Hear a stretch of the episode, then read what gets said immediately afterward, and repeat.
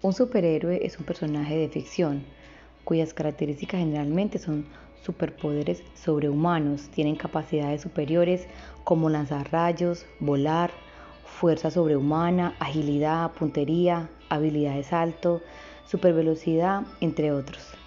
Pero obvio, esto no va más allá de las salas de cine o comedias presentadas en canales de televisión. Hoy queremos hablarte de un superpoder. Su nombre es la oración y no quisiéramos que lo escuches como algo cotidiano que ha perdido valor al pronunciarlo tanto y más cuando estás pasando por un momento difícil. Creo que lo menos que quieres en ese momento es activarlo. Hoy queremos que te imagines cómo esos superhéroes activan sus superpoderes y queremos que de la misma manera tú lo hagas.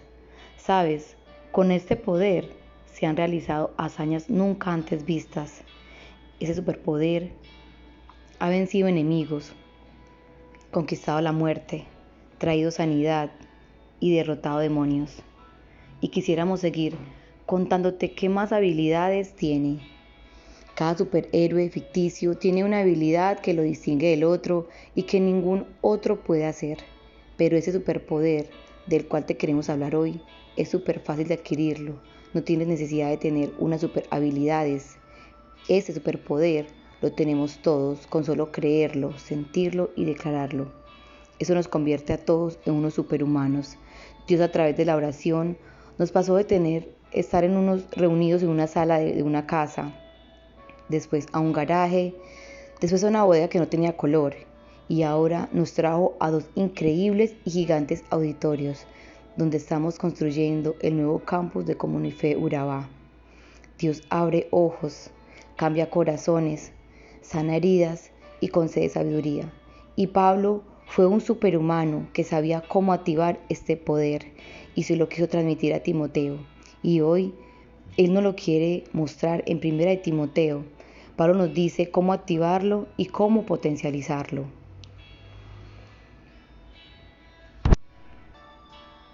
En primer lugar, recomiendo orar por todo el mundo, dando gracias a Dios por todos y pidiéndole que les muestre su bondad y los ayude.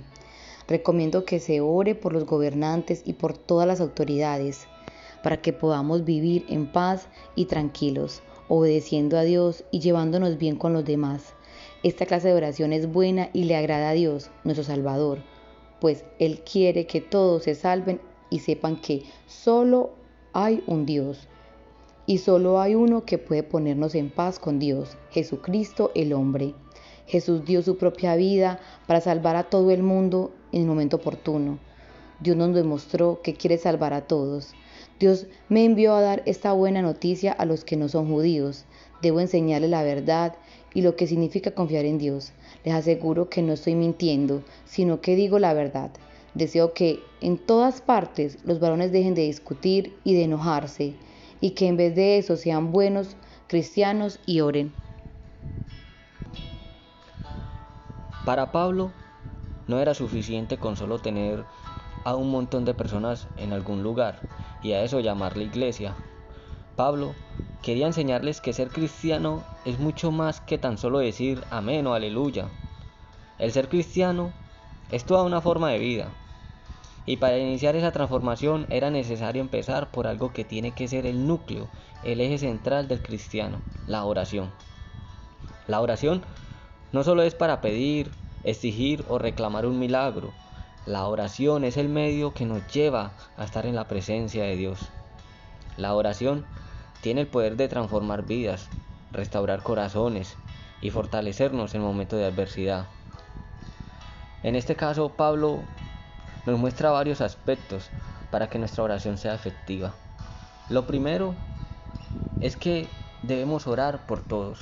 En el versículo 1 él dice, en primer lugar recomiendo orar por todo el mundo, dando gracias a Dios por todos y pidiéndole que le muestre su bondad y les ayude. Si queremos vivir un día en paz, es necesario que oremos por todos, ya sean nuestros amigos o enemigos. La invitación es que oremos por todos. A través de la oración, los amigos serán más amigos y nuestros enemigos un día pueden llegar a ser nuestros amigos. Lo segundo es que oremos por los gobernantes. En el versículo 2 Él nos dice, recomiendo que se ore por los gobernantes y por todas las autoridades, para que podamos vivir en paz y tranquilos. Dios ha permitido que en manos de los gobernantes de esta sociedad, también de los líderes de la iglesia, dependa la armonía. No debemos criticar a los malos gobernantes, no debemos señalarlos, antes al contrario, debemos orar por ellos. Lo tercero es que debemos orar en todo lugar. En el versículo 8 él dice, deseo que en todas partes los hombres dejen de discutir y de enojarse y en vez de eso sean buenos cristianos y oren. No debemos esperar a estar solos en la iglesia para poder orar. Debemos buscar un lugar apropiado en nuestra casa. Y si no tenemos ese lugar, pues que nuestra mente sea ese lugar apropiado para estar en comunión con Jesús. Lo cuarto es que debemos estar en santidad para que nuestras oraciones sean escuchadas. Por eso él decía, dejen de discutir y de enojarse. La invitación es a que vivamos una vida íntegra, que no tengamos enemigos, que no tengamos diferencias con los demás para que nuestras oraciones no tengan estorbo cuando le oremos a Dios. La oración es mucho más que una simple postura, con los ojos cerrados o de rodillas. La oración es una forma de vida. De nada nos sirve dirigirnos a Jesús de rodillas si estamos enojados con nuestro hermano, si somos mala clase, si somos personas que no ayudamos al prójimo. La oración debe llevarnos a tener esa intimidad con Dios. A través de la oración podemos contemplar la presencia de Dios. Y donde está la presencia de Dios siempre hay paz, siempre hay milagros, siempre hay libertad. Y hoy en esta mañana queremos eh, darte como un tics que lo decía una vez la pastora, y es que cuando ella sentía que estaba como más reactiva es porque su nivel de oración estaba bajando. Y si es una forma de identificar cómo estamos nosotros en la oración, si estamos en problemas de pronto de depresión, si estamos airados, si estamos reactivos, es una forma de que el Espíritu Santo nos va incomodando para que volvamos y activemos y recorremos la fuerza.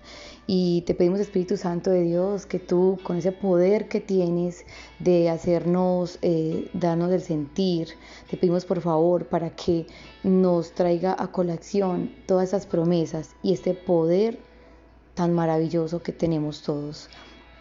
Sabes, te queremos invitar a Comunidad Cristiana de Fe Urabá. Estamos ubicados a, las afueras de Carepa antes de llegar a Coca-Cola. Nuestras reuniones son los miércoles, siete y media de la noche y los domingos, nueve y media de la mañana.